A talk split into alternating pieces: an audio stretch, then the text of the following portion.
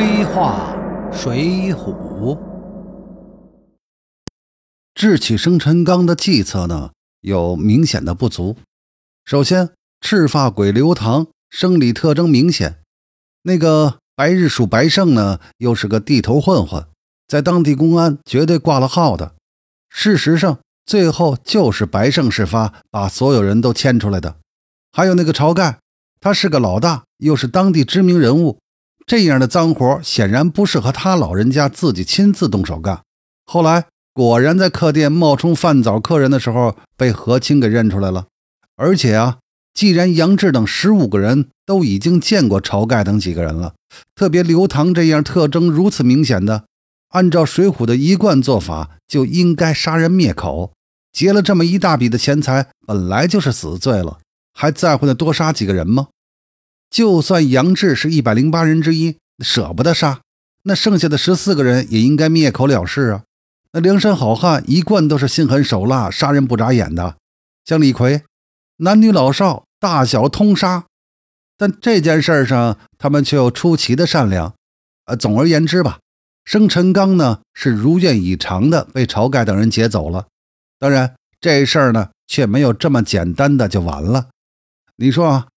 冀州地面上出了这么大的案子，而且失主又是东京的蔡总书记和大名府的梁省长，自然就是天字第一号的大案了。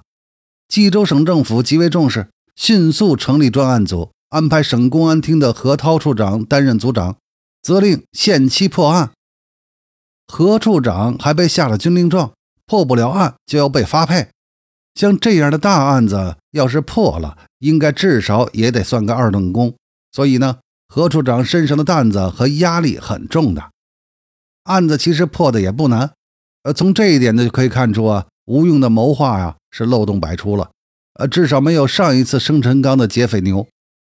何处长的弟弟何清碰巧在案发当天，在案发的现场黄泥岗附近的一家客店里见过晁盖一伙人，以饭早客人的身份住店，他并用假名登记。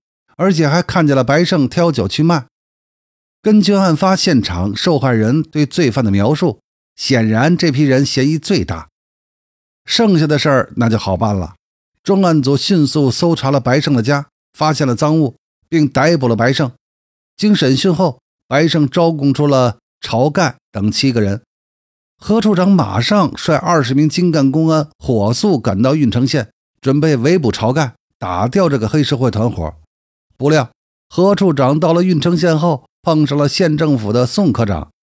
这何涛也不知道宋科长和晁盖黑势力有勾结呀，所以就告诉了宋科长，并要求当地公安协助。宋江呢，则急忙赶到东西村报信。晁盖知道事发，就只能先去阮氏兄弟的石碣村，然后设法逃往梁山。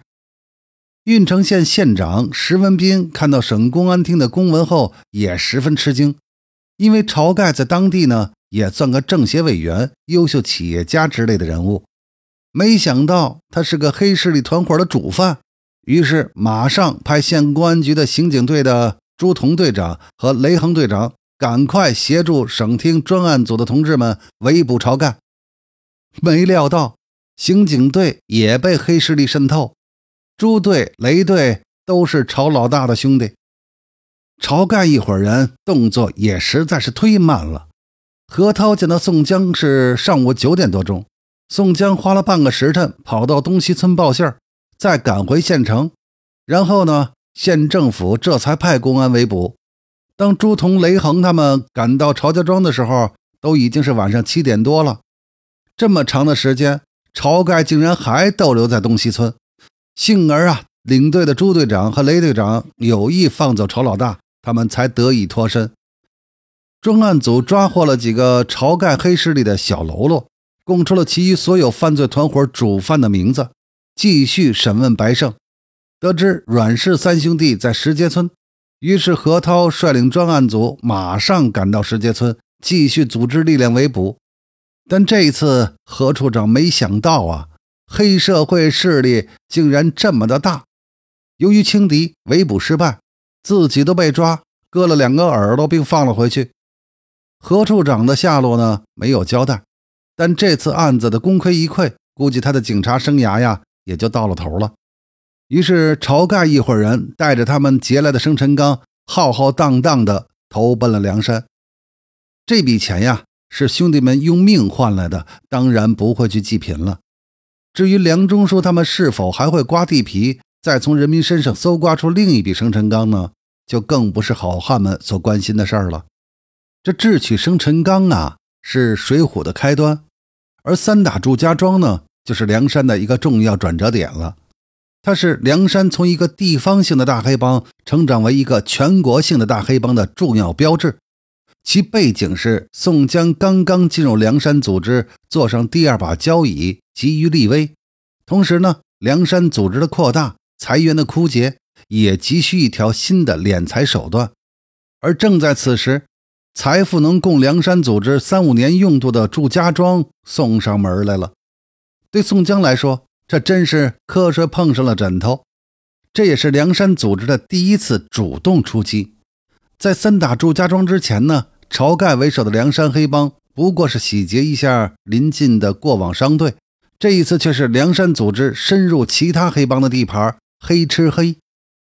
祝家庄在梁山附近的独龙岗，它本身也是当地的一个家族式的黑帮，但是呢，他们有白道的身份做掩护。这三打祝家庄的胜利对宋江来说意义重大，基本确立了他的领导地位，并同梁山除晁盖以外的兄弟们成功的建立了上下级的关系，从而慢慢的使晁盖成为了摆设，自己呢成为了梁山实质上的大哥。